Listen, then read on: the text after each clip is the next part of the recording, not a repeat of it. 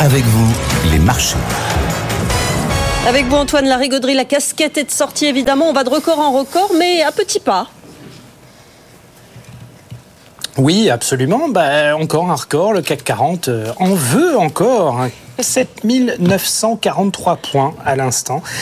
Plus haut historique, donc pour l'indice parisien qui est en hausse de 0,4%. Vous voyez, c'est pas une progression faramineuse non plus. On sent que on a parallèlement aussi besoin de souffler parce qu'on monte euh, en ligne droite de 7% hein, sur euh, un mois, mais on a euh, parallèlement des indices qui sont un peu sur leur point d'équilibre, notamment à Francfort, hein, plus 0,03%, plus 0,18% pour l'Eurostock 50.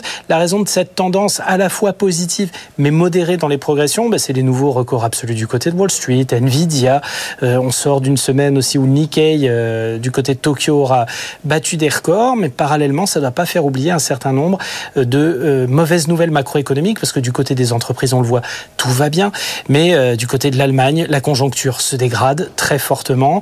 Euh, la lutte contre l'inflation est loin d'être terminée aux États-Unis, donc on se veut un tout petit peu plus prudent, même si, encore une fois, tous les indicateurs sont dans le vert et qu'on revient sur bah, des dossiers de qualité. Regardez, Air Liquide, encore une très très bonne performance, plus 2%, on est à 189,14 euros.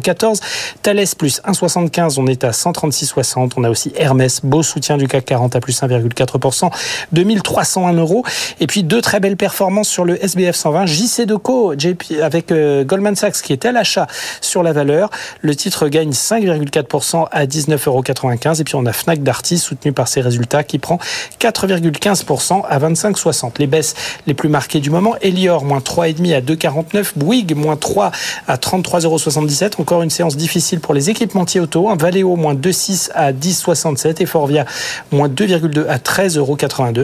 Mais voilà, une semaine qui est en train de se terminer avec un CAC 40 sur des records absolus historiques. 7943 points en étant hausse de 0,4% et l'euro 1,0826. Très belle semaine, effectivement. Merci beaucoup Antoine La Rigauderie. Allez, dans un instant, Sofiane, c'est l'heure d'être avec nos patrons, nos indépendants, nos salariés. Quelle sera la question du jour?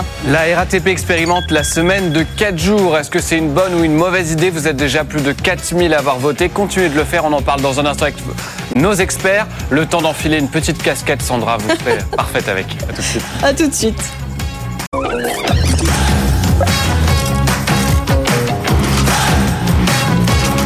BFM Business, avec vous, les réponses à toutes vos questions dans l'entreprise.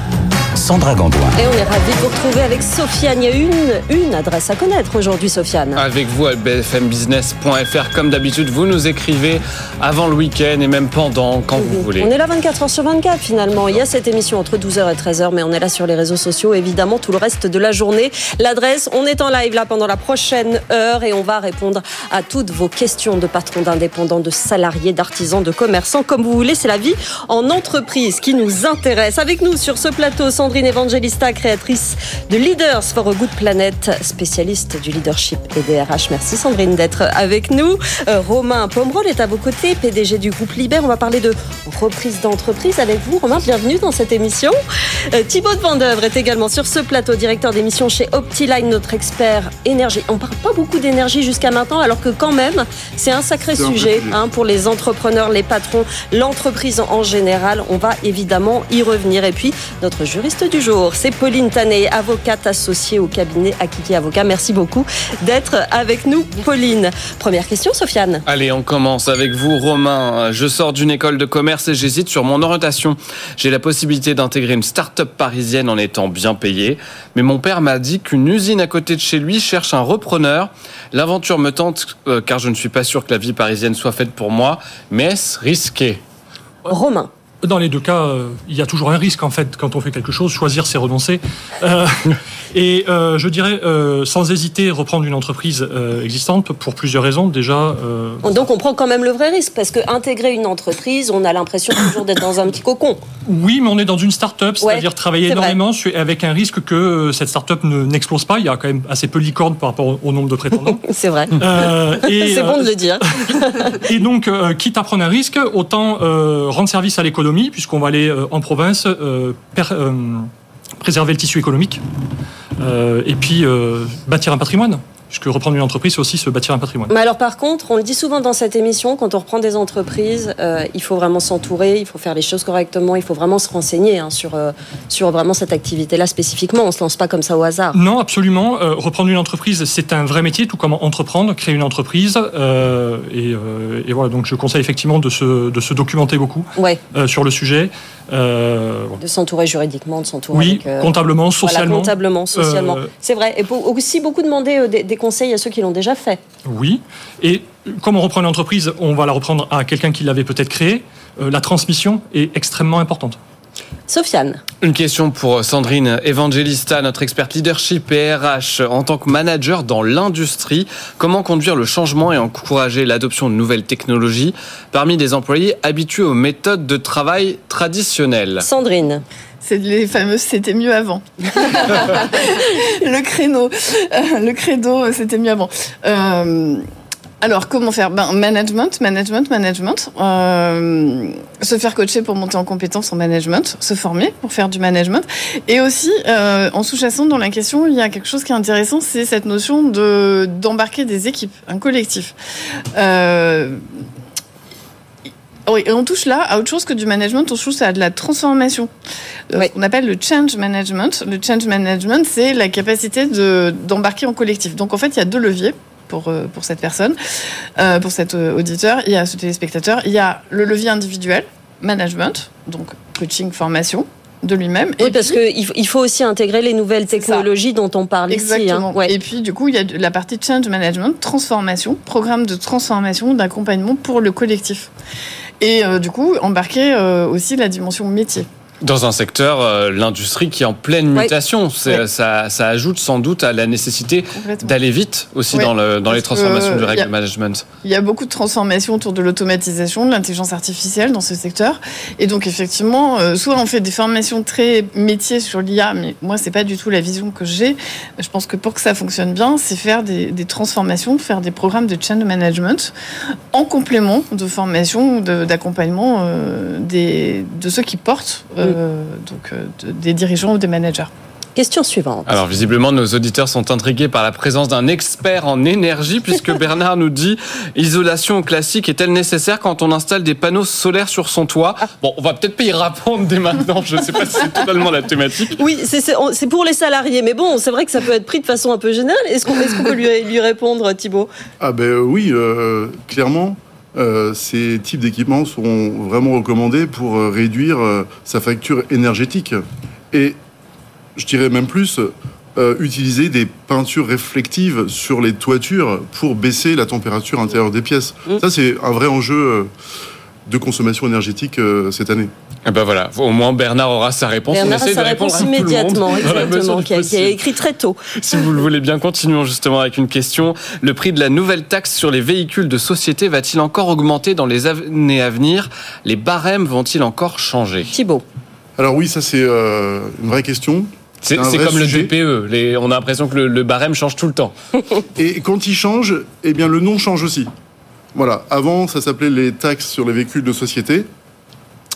Et depuis euh, 2022, ça a pris le nom de taxe sur l'affectation des véhicules à des fins économiques, qui a généré deux nouvelles taxes la taxe sur les émissions de CO2 et la taxe sur les émissions de polluants atmosphériques qui vient remplacer la taxe sur l'ancienneté des véhicules qui était appliquée en 2023. Donc là, en 2024, on est sur des taxes qui euh, vont pénaliser les véhicules polluants. À partir de la catégorie critère 2 et à partir euh, de 100 grammes euh, par kilomètre de CO2, ouais. là, on peut s'inquiéter si on a des voitures dans son parc automobile actuellement. Voilà il faut, il faut euh, Pauline, se tenir euh, au courant euh, très, très, très précisément de ces changements quasi quotidiens euh, dans, les, dans les normes, spécifiquement en, en, énergie, mais, mais finalement dans, dans, dans toutes, toutes, les normes juridiques qui tombent quotidiennement pour les entrepreneurs. Hein. Tout, tout, à fait, et c'est même très très lourd parce que, alors pour rebondir sur, sur ce, que, ce que vous disiez sur, sur ce type de taxe, en fait, ça peut avoir une incidence très très importante pour, pour les employeurs et pour les entreprises entreprises qui ont euh, des parcs automobiles qui sont importants. -hmm. Donc euh, ça a vraiment une incidence euh, directe et lourde pour l'entreprise. Et, euh, et en plus, quand euh, l'entreprise n'en a pas connaissance et ne se met pas en conformité, elle peut ensuite euh, être sanctionnée et, euh, être euh, et subir et, devoir payer des sanctions administratives, des sanctions civiles. Donc ça, peut avoir des incidences directes. Et ensuite, plus globalement, tout à fait, Sandra, c'est difficile pour les pour les employeurs et notamment pour les petites structures qui n'ont pas de service juridique de pouvoir euh, suivre les différentes évolutions normatives qui sont effectivement quotidiennes. Bon, après, on se dit qu'une une entreprise qui a une flotte a peut-être une, une certaine taille. Pour, mais ce, voilà, pour ce type d'entreprise. Sophie. Et on peut même pas revenir sur toutes les réglementations parce qu'on n'a qu'une heure à consacrer à cette émission. Donc sinon, si on veut faire d'autres questions, on peut pas. Thibaut. Je précise qu'il y a une, une nuance sur cette euh, taxe sur euh, l'affectation des véhicules à des fins économiques, c'est que vous payez ce que vous utilisez et ce que vous consommez. Mhm. Donc il y a une notion de nombre de jours utilisés dans l'année associée euh, aux émissions de CO2. Donc il y a une règle voilà, qui a été définie par, euh, par les impôts et qu'il faudra appliquer, euh, De bien façon, euh, entendu, dans l'entreprise. vous continuez à nous écrire sur BFM Business. Vous êtes nombreux sur notre live LinkedIn. C'est maintenant qu'il faut réagir au sujet du jour et à toutes les questions que vous vous posez. Posez vos questions à nos experts à l'adresse avec vous at bfmbusiness.fr. Sofiane. Et on passe à la question du jour parce que là aussi vous êtes nombreux à avoir réagi, déjà plus de 4000 réponses rien que sur LinkedIn à cette question. La RATP expérimente la semaine de 4 jours, est-ce que c'est une bonne ou une mauvaise idée? On doit avouer quand même que vous êtes très drôle. Oui. Très drôle, on vous lit. C'est quand même toujours un plaisir. Christophe qui est chargé de mission, lui, euh, bah, il, il est très rationnel. hein. Avant d'affirmer que c'est une bonne ou une mauvaise chose, il faut un retour d'expérience, wait and see. Il a pas tort, c'est une expérimentation, donc euh, à voir sur certaines lignes du métro, notamment parisien. Sam qui nous dit pourquoi pas la semaine de trois jours ou de deux jours? Si effectivement la recherche c'est la qualité de vie, alors quatre jours c'est mieux que cinq et trois jours c'est mieux que quatre. Mais après c'est sans fin. François, qui est consultant, pense au départ que c'est une mauvaise idée, nous dit-il. Déjà que 5 jours, c'est la cata, mais peut-être que sur 4 jours, il y aurait moins de grève, et alors ce serait une bonne idée finalement. C'est assez drôle. Et Cédric qui nous dit c'est une excellente nouvelle. Ils vont passer de 1 jour à 4 jours de travail effectivement. Oh, C'est pas ça gentil. c'est pas gentil. C'est pas effectivement. gentil, mais c'était assez drôle. Oui, c'est vrai que les, les- vos réponses ont été assez drôles. Vous continuez à voter. Évidemment, on donnera les, les résultats euh, tout à l'heure. La question suivante, Sofiane. Une question juridique pour vous, Pauline. Le mois dernier, j'ai accueilli au sein de mon entreprise un étudiant en contrat d'alternance. Malgré les efforts de toute l'équipe à le former, il n'est pas réceptif, il est tout le temps sur son téléphone et en plus, il arrive souvent en retard et n'est pas franchement investi. Qu'est-ce que je peux faire? Pauline. Alors, vaste question. Alors en réalité, euh, donc euh, le contrat d'alternance, contrat d'apprentissage, de professionnalisation, il y a deux périodes. Il y a une période euh, qui se qui s'appelle pas de la période d'essai, mais c'est comme une période d'essai euh, pendant laquelle en fait euh, l'employeur peut rompre euh, le contrat d'alternance. Elle ensuite- est de combien cette période? Alors 45 jours, mais 45 jours en entreprise. Donc c'est pas 45 jours euh, calendaire. Mhm. C'est pour ça Faut que pas compter les jours d'école. Exactement, c'est ça, c'est 45 jours en, en- en entreprise et, et d'ailleurs le texte dit bien continu ou discontinu. Donc euh, on est vraiment sur 45 jours en entreprise. Donc si il n'est pas, et je pense pas, si euh, ça, il a commencé ce, le, Euh, Le mois dernier. le mois dernier, Ça, ouais. ça compte Pro- sans doute les 45 jours. Voilà, on doit être encore peut-être dedans. En tout cas, si on est toujours dedans, ça veut dire qu'il peut rompre euh, le, le contrat d'apprentissage d'alternance euh, sans, euh, sans trop de difficultés. En revanche, s'il a dépassé ce délai de 45 jours, ça se complexifie parce que là, il faut euh, s'accorder avec, euh, avec l'école et euh, donc euh, on est dans une autre situation et c'est beaucoup plus complexe. Bon, on peut peut-être essayer de, de le réinvestir, mais Voilà. effectivement, il faut quand même euh, discuter avec lui. hein. Ex- exactement. Ouais. La première chose, c'est toujours de discuter avec lui, mais si apparemment, si la discussion elle est rompue, effectivement, euh, ce sera la seule solution. Je Sandrine. sais déjà ce que va nous dire Sandrine Evangelista. Vous vous êtes ronchon aujourd'hui, Sandrine, ou pas Parce qu'il y a deux jours, vous étiez ronchon, alors attention. Elle va vous dire si vous le trouvez pas bien, c'est de votre faute. Vous le managez mal, c'est ça Bah, pff, oui et non, c'est-à-dire qu'à un moment, il y a aussi un, enfin, il y a un, il y a un feeling, il y a quelque chose, on Ouais. essaye, on fait de son mieux, et puis, euh, et puis quand ça fonctionne pas, ça fonctionne pas. Tout à fait. Moi, je suis d'accord avec vous. euh, vraiment, je- ça, ça va vraiment dans les deux sens. Euh, Il y a effectivement le management, il y a la formation, puisqu'on est dans un contrat d'alter- Et l'alternance, c'est de la formation. Donc, s'il n'y a pas la formation, s'il n'y a pas le management, s'il n'y a pas l'encadrement, évidemment, l'alternant va se sentir complètement perdu. Et euh, donc, le management, c'est important. L'alternant se sentira perdu et il y aura du désinvestissement qui sera euh, consécutif automatiquement. Donc, voilà, il faut qu'il y ait euh, un petit truc qui se passe entre les deux. Quand même, parce que ça, ça- ça dure un certain temps, une alternance, effectivement. Tout à fait. Sofiane. Une petite réaction de Karel sur LinkedIn sur la fameuse semaine de 4 jours qui nous dit la semaine de 4 jours avec plus de productivité, on dit oui. Alors ça va peut-être faire débat, hein, n'hésitez pas à réagir à la réaction de, de Karel. C'est tout le débat qu'on a entre la semaine de 4 jours et la semaine en 4 jours hein, qui était euh, intrigué, euh, enfin en tout cas mise en place par Gabriel Attal. Il Ouais. veut dans les administrations tenter en 4 jours de faire rentrer tout ça, toutes ces heures en 4 jours. Vous y êtes plutôt euh, favorable cette semaine en 4 jours, d'essayer de libérer le vendredi mais travailler plus longtemps les autres jours? Thibault, un avis sur cette question? Oui, si euh, l'entreprise peut gérer euh, ça en interne, c'est pas toujours évident. par rapport aux partenaires aussi, Exactement. le fournisseur, euh, le, le- le rythme dans, dans une semaine. C'est pas forcément évident, Sandrine. Moi, je suis assez euh, curieuse de voir ce que ça va donner en termes de tests, parce que je pense que c'est derrière, euh, on va optimiser aussi. On disait la semaine dernière qu'en France, ça marchait moins que dans les pays euh, européens, hein, que les, premiers tests n'étaient pas euh, forcément euh, euh, très. euh, Mais, mais ça demande de se structurer différemment, aussi, Ouais. je pense, dans l'entreprise. Comme euh, c'est un vrai changement, c'est pas juste euh, on réduit le temps de travail ou on réduit le nombre de jours sur lequel on fait le même temps de travail. surtout ça. ouais. C'est un changement organisationnel. C'est un peu euh, comme euh, quand, euh, on- quand le Covid est arrivé, on s'est dit oh, on passe tout le monde en télétravail, c'est Mm. un outil. Non, c'est un changement de management. Radical. C'est un- c'est une transformation. Ouais. Donc euh, si ça ça compte pas, comme- si c'est pas accompagné comme une transformation, il, est- il y a de grandes chances que ça fasse flop. Voilà. On verra. On verra, on verra bien effectivement les expérimentations qui sont en cours, euh, qui sont en cours en France Ouais, c'est ce que nous disait notre, notre auditeur tout à l'heure. Wait and see. Wait and Lançons le temps, laissons le temps à l'expérimentation. Exactement, Sofiane. Une question pour vous, Romain Pomerol. Je suis en train d'essayer de reprendre un fonds de commerce, mais aucune banque n'accepte de me financer. Comment faire? Romain, Eh ben, c'est souvent le problème. Les banques ont du mal un peu à jouer le- leur jeu, leur- faire leur travail. Euh, globalement, nous, on essaie de se passer des banques euh, parce qu'il y a d'autres façons de faire. alors lesquels Par exemple, facile, le crédit vendeur, le refinancement d'actifs, du leaseback, l'excédent de trésorerie. Il y a tout un tas d'outils à la disposition du repreneur pour financer sa reprise euh, sans passer par des banques, puisqu'il faut savoir qu'aujourd'hui, euh, euh, un LBO, ça va être avec des taux à 6,5, 7%. On n'est plus sur les taux d'il y, y a quelques années. Donc, ça va vraiment peser dans le business plan. Donc déjà, je, j'essaierai de trouver une autre façon de financer que euh, en passant par une banque. Euh, surtout qu'une banque va souvent demander une caution personnelle. Oui. Alors là, on tombe vraiment dans le grand travers, c'est un contournement de la, responsabi- sa- la responsabilité limitée. Pardon. Faut pas tomber dans ce piège hein, concrètement. Non, parce que, quand dites. on risque sa maison, Ouais. on ne prend pas forcément les bonnes décisions en termes de gestion d'entreprise. Voilà. Euh, et On veut parfois s'accrocher coûte que coûte en se disant ma maison est en jeu, mais oui, toutes mes affaires personnelles et donc on y va alors qu'on aurait peut-être dû arrêter avant. Exactement. Et puis le- les, les banques ont d'autres aussi euh, garanties.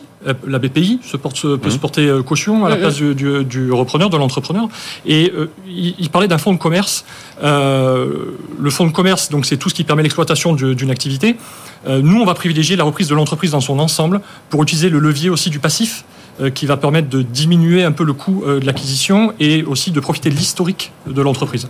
Est-ce que la banque fait euh, attention au profil euh, du, du repreneur? Est-ce que la personnalité, euh, ce qu'il a fait avant dans sa vie, euh, dans sa vie euh, salariée ou, ou d'entrepreneur, euh, entre en ligne de compte? C'est 95% certainement euh, du dossier. Mhm. Euh, on investit sur une personne, euh, mais euh, un investisseur va faire, le, va faire la démarche. On regarde ce, qu'a fait la personne, quel est son projet, quel est son profil. Il y a des échanges. Et après, évidemment, de toute façon, le business plan est, euh, va, va être les 5%, euh, les 5% euh, finaux. Sandrine Alors ça quand même c'est la grande théorie. hein. Ah non, vous n'êtes pas d'accord Parce que, enfin, en tout cas, ou alors on voit pas les mêmes personnes, mais nous, ce qu'on voit passer, euh, on leur demande surtout des business plans. Et les due diligence RH, euh, moi, j'en vois pas beaucoup passer. Or, la due diligence RH, c'est ce qui permet de qualifier l'humain. Euh, vous avez raison. On- là, je parle du profil du repreneur. Ah oui. Euh, et où là, le, le banquier n'a, enfin, les business plans, on va présenter au banquier qu'un business plan qui tient la route. Ouais, ouais. Donc le Oui. business plan, il gagne toujours. C'est ça. Ouais, Il gagne euh, toujours sur la voilà. due diligence RH, en fait. hein. Donc, même si on fait une due diligence RH, quand elle a lieu, c'est-à-dire dans 15 à 20% des cas, ce qui est déjà pas beaucoup, mais quand elle a lieu, euh, ce qu'on voit, c'est qu'en fait, euh, même si on dit ouh, attention, warning, warning, il y a plein plein de signaux qui sont rouges, Ouais. euh, bah, c'est toujours le business plan qui gagne. Bon, vous continuez à répondre et à réagir réagir sur nos réseaux sociaux. Vous êtes nombreux à nous regarder sur LinkedIn. De quoi on va parler dans un instant, Sofiane eh ben, D'une question, wouhou, warning, warning, parce que le cas est un peu particulier. Ma fille et ses amis ont une intoxication alimentaire en mangeant un sandwich d'une cafétéria universitaire. Le médecin lui a dit qu'elle n'était pas la seule à avoir eu ces symptômes. Alors, qui est responsable plus globalement en entreprise Qui est responsable de la cafette? On en parle dans un instant avec notre juriste, juste après la pause. A tout de suite.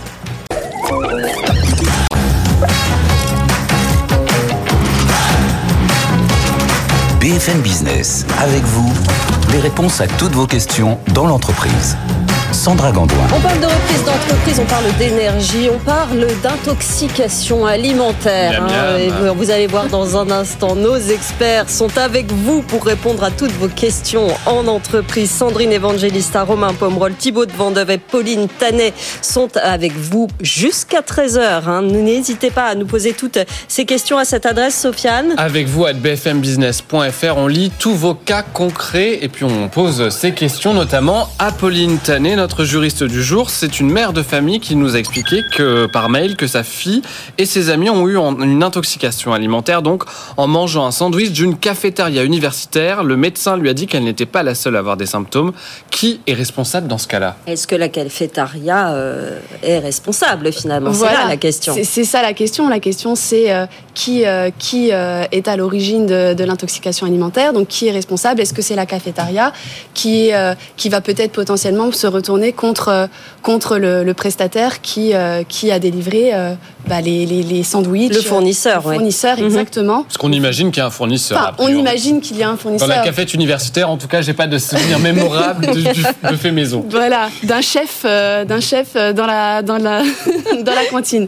Voilà, donc, donc tout dépendra en réalité. Et donc, en fait, il y aura potentiellement, éventuellement, un partage de responsabilités entre, du coup, le fournisseur et, et les, personnes responsables de la cantine, puisqu'après, il pourra y avoir une discussion sur est-ce que c'est vraiment le produit ou est-ce que c'est euh, la manière dont on a euh, gardé, conservé le produit euh, dans, dans, dans, des frigos, etc. Donc il pourrait y avoir une discussion. C'est ça qu'il faut déterminer. Et c'est la même règle en entreprise, c'est-à-dire si par exemple on dédie un local à un prestataire, ce sera la même règle, le même. Alors pas tout à fait la même chose parce que en entreprise, donc euh, l'employeur il a une obligation générale de prévention des, des risques professionnels qui encadre l'obligation de sécurité et d'assurer la santé et la sécurité de ses salariés. Et donc lui, dans le cadre de cette obligation générale, il doit s'assurer que le, les locaux euh, les produits qui sont mis à sa disposition, donc les produits alimentaires, tout euh, est normalement conforme. Et donc euh, s'assurer que euh, ces salariés vont pas avoir une intoxication alimentaire. Après, l'employeur peut se dégager de sa responsabilité en disant bah, que il a euh, que c'est le fournisseur qui a fourni des produits qui étaient euh, des produits euh, défectueux. Défectueux, oui. tout à fait exactement. Et, euh, et donc se retourner contre son fournisseur pour se dégager de sa responsabilité. Question suivante, Sofiane. Encore une réaction sur LinkedIn parce que la semaine de 4 jours vous fait évidemment beaucoup réagir. cette question est-ce que cette semaine de 4 jours serait valable dans les secteurs en tension comme dans le médical Ça m'intrigue. Vous avez une idée de ça? Est-ce que c'est faisable en tout cas? Est-ce qu'on pourrait l'envisager en expérimentation ou est-ce que là, on touche aux limites de cette possibilité d'être en 4 jours? Je pense que ça demande une réorganisation. En l'état, je suis pas sûre que ce soit possible. Ouais, dans les secteurs en tension, c'est compliqué quand même. Ouais, mais ça veut dire repenser l'organisation.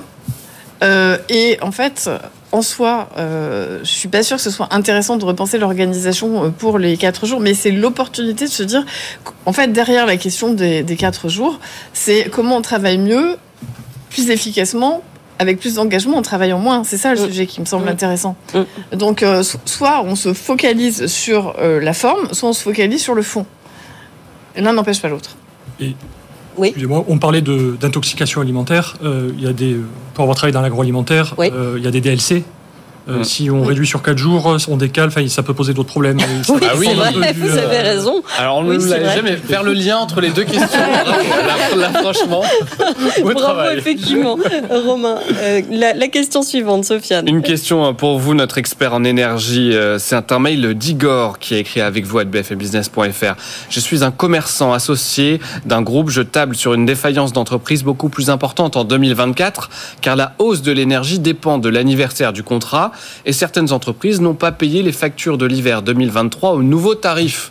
Est-ce que cette prédiction euh, est valable et vous semble logique? Thibault Euh, alors ça, c'est du cas par cas. Euh, il faudrait se mettre euh, plus dans ce dossier.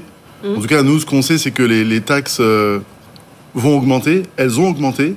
Euh, le bouclier tarifaire a été levé euh, au 1er février 2024. Donc, euh, les taxes sont réintégrées, notamment la taxe sur la consommation intérieure, rebaptisée, encore une fois, l'accise sur l'électricité. Euh, et donc, voilà, on sait que ça a pris 10% cette année. On sait que ça va prendre encore une augmentation pour 2025. Voilà. Nous, on maîtrise les, euh, les taxes sur les opérateurs. Bah, c'est propre à la politique de, de chaque opérateur et c'est des cas différents à chaque fois. Mais on sait ce qu'on sait si ça génère effectivement et si c'est euh, la cause de plus de défaillances d'entreprises. Est-ce que ce, Oui. ce sujet-là est un vrai sujet euh, par rapport Oui, à la je pense- santé des entreprises finalement? Je pense que quand on a mal négocié euh, un contrat, il faut euh, en sortir et aller voir un autre opérateur, quitte à s'entourer d'un avocat spécialiste pour euh, la sortie. Oui, oui, effectivement. ouais. Voilà. C'est vrai que oui, il y a, il y a une, une question juridique euh, là-dessous. Bien hein, sûr, bien sûr, parce que euh, il faut savoir comment sortir du contrat. euh, parce qu'on peut pas, euh, on peut pas toujours sortir euh, du contrat euh, de manière euh, de manière aisée parce qu'il y a des il y a des dur- il y a des durées, euh, il y a des anniversaires de contrat, il y a des il y a des euh, des, euh, des reconductions tacites. Euh, qui font que ben on- c'est reconduit sur une année, c'est reconduit sur deux années, et donc euh, il faut vraiment s'assurer euh, de, de savoir dans quel cadre et sous quel délai on peut résilier les contrats pour Ouais. ensuite pouvoir négocier le contrat d'après avec euh, un autre fournisseur, un autre euh, qui serait plus Exactement. plus- Très vigilant sur euh, être très vigilant sur Tout les à dates fait. hein, justement de reconduction. hein. Tout à fait, Ouais. les reconductions tacites, c'est ça, ça peut, ça peut induire en erreur et euh, ça peut avoir des conséquences très importantes pour l'entreprise puisque elle va résilier un contrat euh, sans avoir le droit de résilier et donc après ça va avoir des incidences puisque bah, le, le fournisseur va se retourner contre lui et va solliciter des dommages et intérêts ou parfois euh, le paiement de l'intégralité de, de la période. Oui. Euh, donc ça peut se chiffrer rapidement euh, à des peut- montants très élevés. Ça peut vous coûter encore plus cher. C'est ça. Vous continuez à nous poser vos questions sur BFM Business. Envoyez-nous vos questions par mail, SMS ou en vidéo. Sofiane. Allez, vous continuez avec vous à bfmbusiness.fr et nous sommes en live sur LinkedIn. Vous pouvez continuer à commenter cette émission. En attendant, Sandrine Evangelista, une question pour vous. Je suis consultant RH spécialisé dans l'hôtellerie. Comment puis-je aider les hôtels à développer des programmes de formation qui améliorent à la fois l'expérience client et les performances opérationnelles? Sandrine. Ça va pas toujours ensemble. hein. Non, mais ma première, euh, ma première réponse spontanée, c'est mais c'est pas en faisant de la formation. Vous êtes ronchon, décidément. Ça fait plusieurs émissions qu'on le remarque quand même. hein.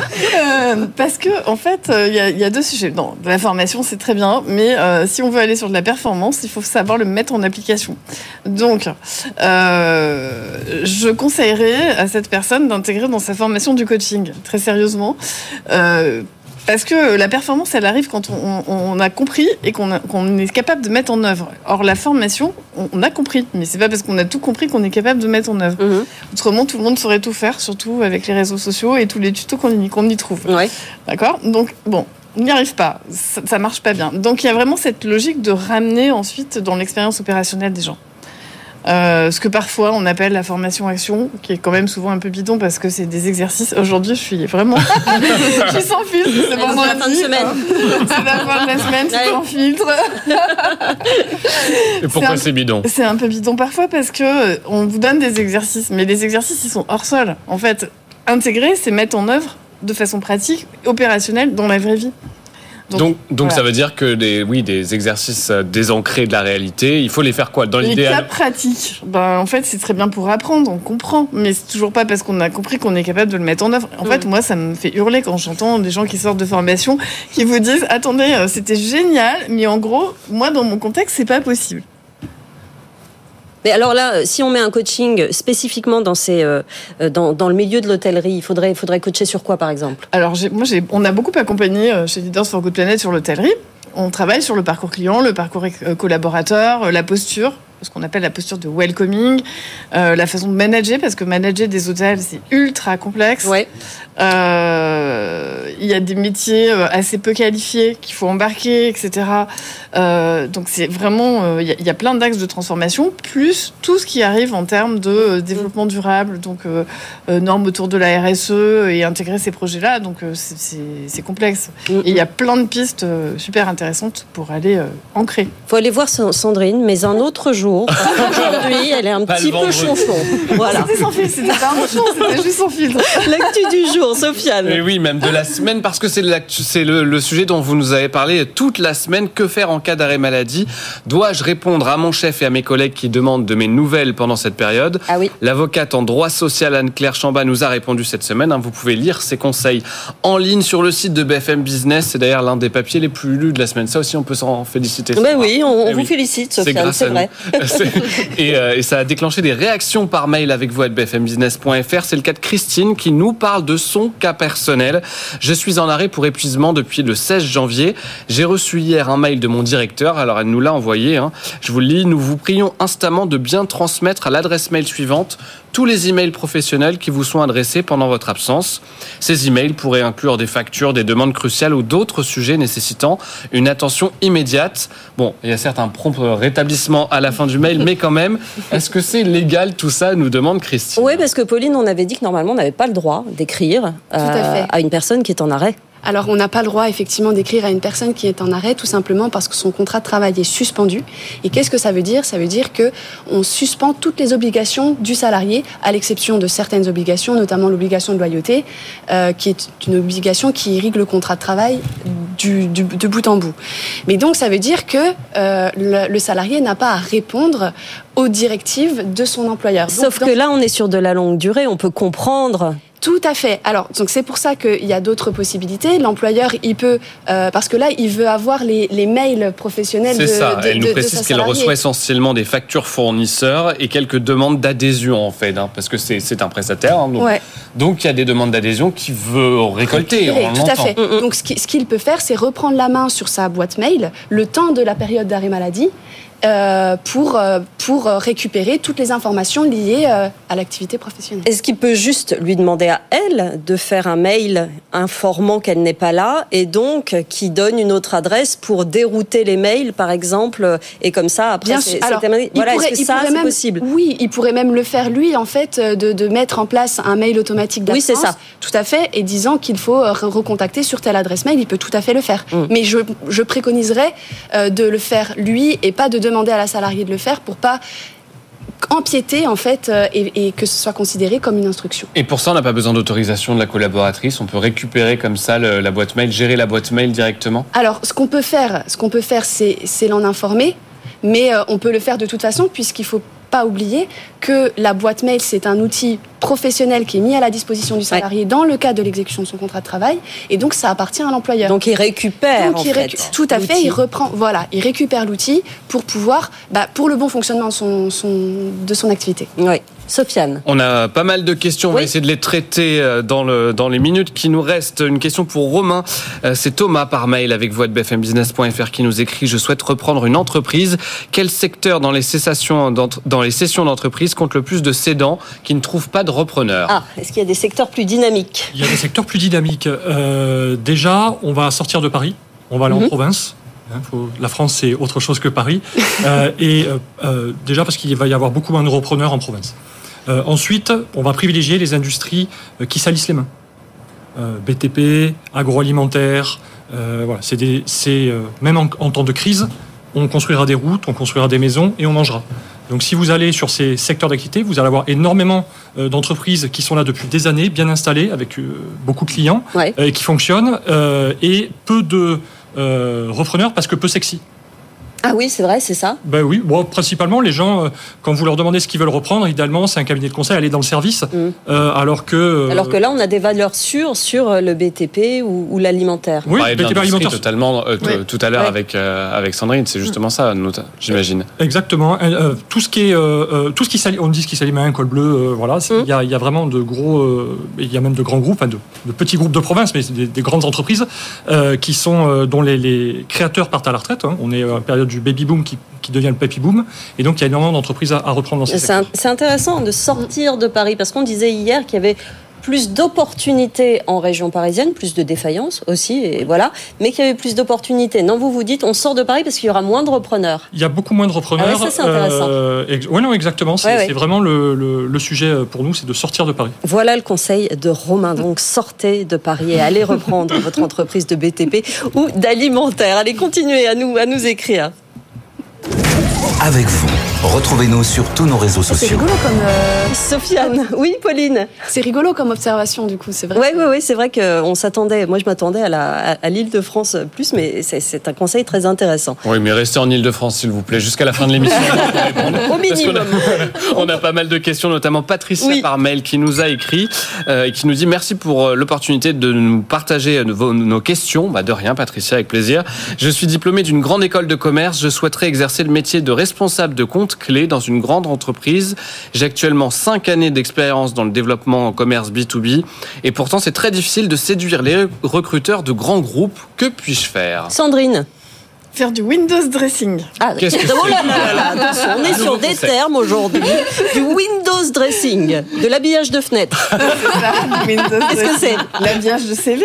Ah, alors Non, mais je pense qu'elle a un parcours qui est ultra intéressant. Euh, donc, euh, il est à valoriser. Euh, et chercher un emploi, c'est pas simplement chercher un emploi, c'est aussi avoir un projet professionnel. Alors, je sais que ça fait un peu tarte à la crème et que on nous bassine souvent avec ça, mais en fait, un CV, ça doit raconter une histoire. Donc, quelle histoire elle a envie de raconter? 5 ans d'expérience, enfin c'est génial parce que quand euh, vous avez euh, 25 ans, vous êtes trop cher, vous êtes trop vieux. Quand vous avez euh, moins de 5 ans, vous êtes trop jeune. Donc là, elle Ça coche toutes les cases. Et en plus, c'est une femme. Donc, avec la loi des quotas, on peut imaginer que euh, ça aide. Donc, elle- elle- je veux dire, techniquement, elle coche toutes les cases de, de ce qui euh, aujourd'hui. euh, D'accord. Habillage de CV. Habillage Concrètement, c'est quoi? Deux, trois tips. Euh, concrètement, c'est un titre. Donner un titre à son CV. C'est vrai que euh, il faut savoir ce qu'on cherche. Enfin, je veux dire, si vous cherchez un poste de responsable quelque chose, c'est pas pareil qu'un poste de directeur quelque chose ou d'un poste de, direct, de chef de projet ou de je sais pas. Donc ça, ça annonce déjà la couleur. Mhm. Qu'est-ce que je cherche? Donc, faut donner l'objectif, le titre du poste, l'objectif, euh, chef, euh, chef de projet euh, pour faire telle chose, et mettre des références tout de suite en dessous. Première chose. Il y a beaucoup de CV qui n'ont pas de titre. Moi, je suis quand même assez favorable au fait de mettre des photos. Oui. Euh, parce que à la fin, c'est une relation humaine. Je sais que c'est pas obligatoire et que légalement, euh, en termes de diversité, de mixité, d'inclusion, euh, ça se discute. Euh, et puis, elle peut se faire accompagner. Il y a plein aujourd'hui d'ateliers qui sont faits par l'APEC, etc., sur la préparation des entretiens, la structuration de, son profil de, recherche. Donc, il y a pas mal d'outils. Voilà la réponse pour Patricia. Et Eh oui, on vous encourage et dites-nous si vous avez trouvé un travail, on sera ravis de le partager avec nos auditeurs. Une question pour Monsieur Énergie, je suis directeur d'usine.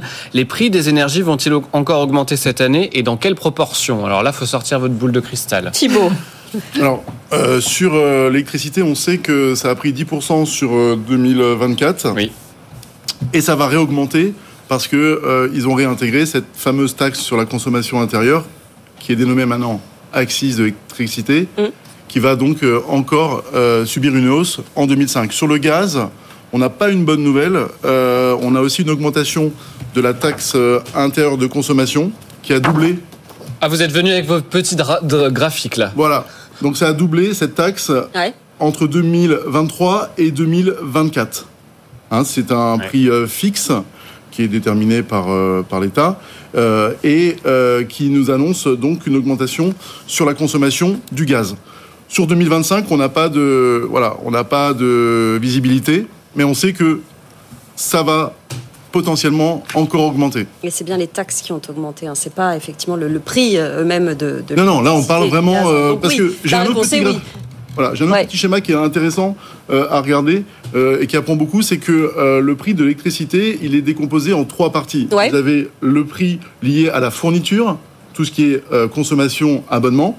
Donc ça, c'est librement négociable chez le l'opérateur. Vous avez la deuxième partie, c'est tout ce qui est acheminement, distribution, réseau, entretien de l'infrastructure. Et la troisième partie, qui sont des taxes, avec trois niveaux de taxes. La taxe donc de la consommation, Ouais. qui est maintenant l'axis de l'électricité. Vous avez la CTA, la contribution de, de l'aménagement, contribution tarifaire d'aménagement qui sert à financer les retraites en fait des euh, agents EDF et la TVA. Donc voilà, pour ce directeur d'usine, la réponse est oui. hein. à, cause, à cause des taxes, c'est très clair. Euh, une question, Sofiane. Et oui, on va ouvrir la boîte aux lettres parce que vous le disiez tout à l'heure, Sandra. Oui. On vous répond 24 heures sur 24. En tout cas, on essaye de se relayer pour le faire. Et voici une question qui nous a été envoyée à l'adresse mail avec vous à bfmbusiness.fr. C'est Valérie qui nous écrit. Mon employeur me demande d'écrire à l'assureur pour déclarer mon invalidité. Ça fait déjà trois fois que je le fais, sans réponse. Pourtant, l'assurance maladie me reconnaît comme depuis 2020. Mes supérieurs me répondent que c'est quand même à moi de faire valider ce statut. Que puis-je faire? Alors, Pauline ou Sandrine, peut-être, euh, qui veut, qui veut Non, répondre moi, pas du tout. Pauline. Alors, euh, alors en fait, c'est un problème d'invalidité, donc elle est en arrêt maladie.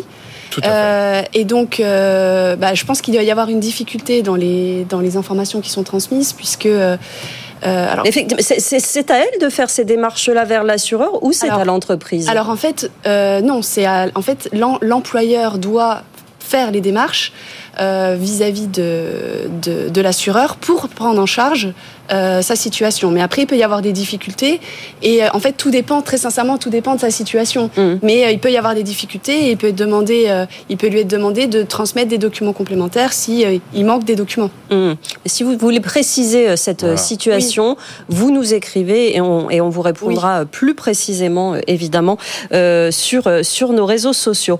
Une réaction sur LinkedIn? Oui, une encore petite un peu de temps? Réaction. Et voilà, c'est euh, c'est Karel qui nous réécrit, qui nous dit le domaine du développement commercial est hyper saturé. Il est très difficile de se démarquer. Personnellement, je trouve qu'il est important aussi de se démarquer sur LinkedIn. Est-ce que vous êtes d'accord avec ça? Vous nous en parlez Oui. très souvent, Sandrine Evangelista, de l'importance des réseaux sociaux. Oui, je pense qu'aujourd'hui, euh, c'est plus une question de juste être une marque et d'être présent sur les réseaux sociaux. Euh, on a aussi à faire, je, je vais encore utiliser un anglicisme, du personal branding. C'est-à-dire que. Ça, ça va. On... Celui-là, celui-là, c'est bon. Là, c'est bon. Euh, C'est-à-dire qu'en fait, euh, on a à, euh, à réfléchir à quel- qu'est-ce qu'on veut communiquer auprès de qui, qu'on soit salarié, qu'on soit entrepreneur. Euh, c'est difficile dans les deux cas. Euh, Justement, quand on parle de recherche d'emploi, par exemple, souvent les gens s'agitent sur leur profil LinkedIn au moment où ils cherchent de l'emploi. Mais en réalité, euh, c'est pas au moment où on cherche un nouveau job qu'on s'agite sur LinkedIn. C'est Il faut déjà trop avoir tard. tout le temps en Non. tête. C'est pas En trop fait, tard, mais en réalité, c'est ouais. un outil professionnel. Donc, Ouais. Si vous le nourrissez tout au long de votre carrière et euh, que vous êtes en poste et que vous le nourrissez, que vous créez un réseau, eh ben, au moment où vous avez besoin d'activer votre réseau, c'est comme dans la vraie vie, vous n'allez pas voir quelqu'un en lui disant Salut, je cherche un job. D'abord, vous allez lui dire Bonjour, comment tu vas? Hum, hum. Euh, Donc, le bonjour, comment tu vas, c'est ce fil conducteur finalement de personal branding euh, récurrent. Mm. Euh, et souvent, les gens euh, utilisent leur profil seulement quand euh, ils cherchent du Quand ils travail cherchent. ou quand ils sont en début d'activité professionnelle en tant qu'entrepreneur. Alors que c'est tout au long de l'année, il faut y penser, l'avoir en tête en permanence. On va répondre à la question du jour. Euh, C'est l'heure, euh, Sofiane. Et oui, je sais pas vous, bonjour, comment vous allez, mais on va répondre à votre question. La RATP expérimente la semaine de 4 jours. Pour vous, est-ce c'est plutôt une bonne idée? C'est ce que vous nous répondez en tout cas sur LinkedIn à 60%, sur X à 54% et sur Instagram c'est un peu moins 47%. Mais si on fait la, la moyenne, c'est plutôt oui et on pouvait s'attendre euh, bah, à un partage un peu plus serré sur la question. Mais non, vous euh, continuez de plébisciter la semaine de 4 jours. Euh, la question de lundi, Sofiane. Et oui, parce que vous avez tout le week-end pour voter et nous envoyer des réactions à cette question. Faut-il limiter la durée de toutes les réunions au travail? On en parle souvent et on n'en peut plus des réunions de plus de deux heures. Vous nous dites si ça doit être le cas pour toutes les réunions. Il ne doit pas y avoir d'exception. Vous nous répondez à cette question et puis on en parle lundi avec nos experts. Et vous continuez à réagir, Sandrine. Et pour la limitation euh, des réunions, absolument, nous aussi d'ailleurs. Euh, vous Bah continuez, heure Eh ben, vous continuez à réagir évidemment. Vous êtes nombreux aujourd'hui et on va continuer à répondre à vos questions sur les réseaux sociaux. Et lundi, on est de retour avec Sofiane. Passez un bon week-end, Sofiane. vous Passez un bon week-end. Tous nos experts, merci beaucoup d'être venus euh, sur ce plateau. Sandrine Evangelista, Romain Pomerol, Thibaut de Vendœuvre et Pauline Tanet. Merci à nos euh, experts. Continuez à nous écrire. On est là en permanence. Très bonne journée, très bon week-end sur BFM Business. Très bon week-end, Sofiane. À lundi, Sandra. Avec vous sur BFM Business.